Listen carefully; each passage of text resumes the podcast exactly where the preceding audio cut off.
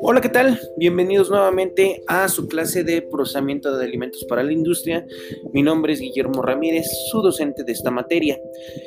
Pues hemos llegado a lo que sería nuestra semana 8 y con este hemos llegado al subtema 8.2, el cual se llama tecnología de productos lácteos.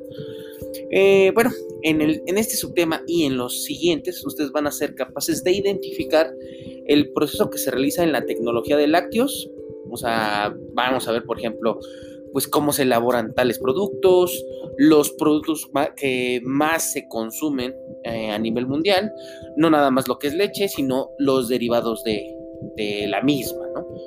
Por ejemplo, pues vamos a ver cómo, se elabora la leche condensada, la diferencia entre leche condensada y evaporada, eh, pues qué ventajas tienen, ¿no? Este tipo de, productos lácteos, como también lo es la leche en polvo, y pues en general van a conocer eh, a grandes rasgos lo que es el proceso de elaboración de quesos en la industria, ¿no?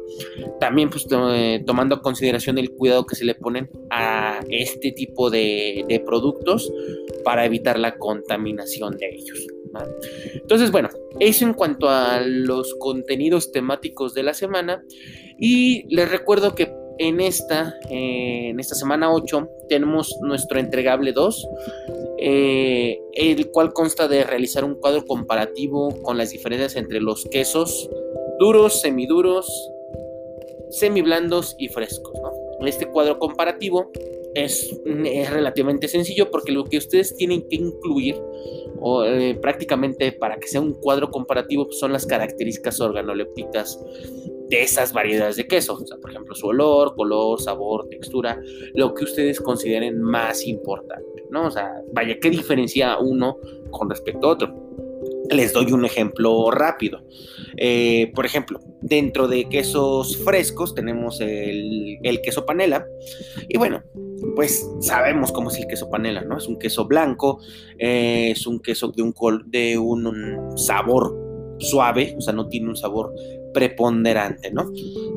Eh, y bueno, pues ahí más o menos nos va dando esas características organolépticas, que es lo que buscamos en general de este tipo de quesos. Por ejemplo, de un queso duro, ¿no? O sea, el ejemplo más claro de un ejemplo de un queso duro, pues es el queso parmesano, ¿no? También conocemos cómo es el queso parmesano, su olor, que es más penetrante, su textura, que para nada es blanda, sino que pues hasta se podría decir que, que se rasga el mismo queso al momento de estar eh, consumiéndose, ¿no? Eso es lo que tienen que buscar, ¿no? Básicamente pues estas características y por obvio pues también mencionar qué tipos de quesos pertenecen a dichos grupos.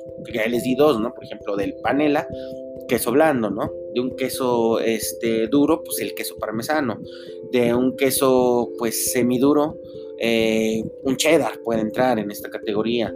De un queso semiblando, pues ya entran, por ejemplo, los, los denominados este, quesos eh, azules, ¿no?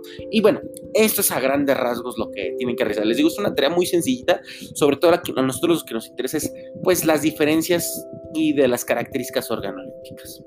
De todos modos, ya saben que cualquier duda que se les vaya presentando durante el proceso, con gusto me pueden contactar por la sección de mensajes.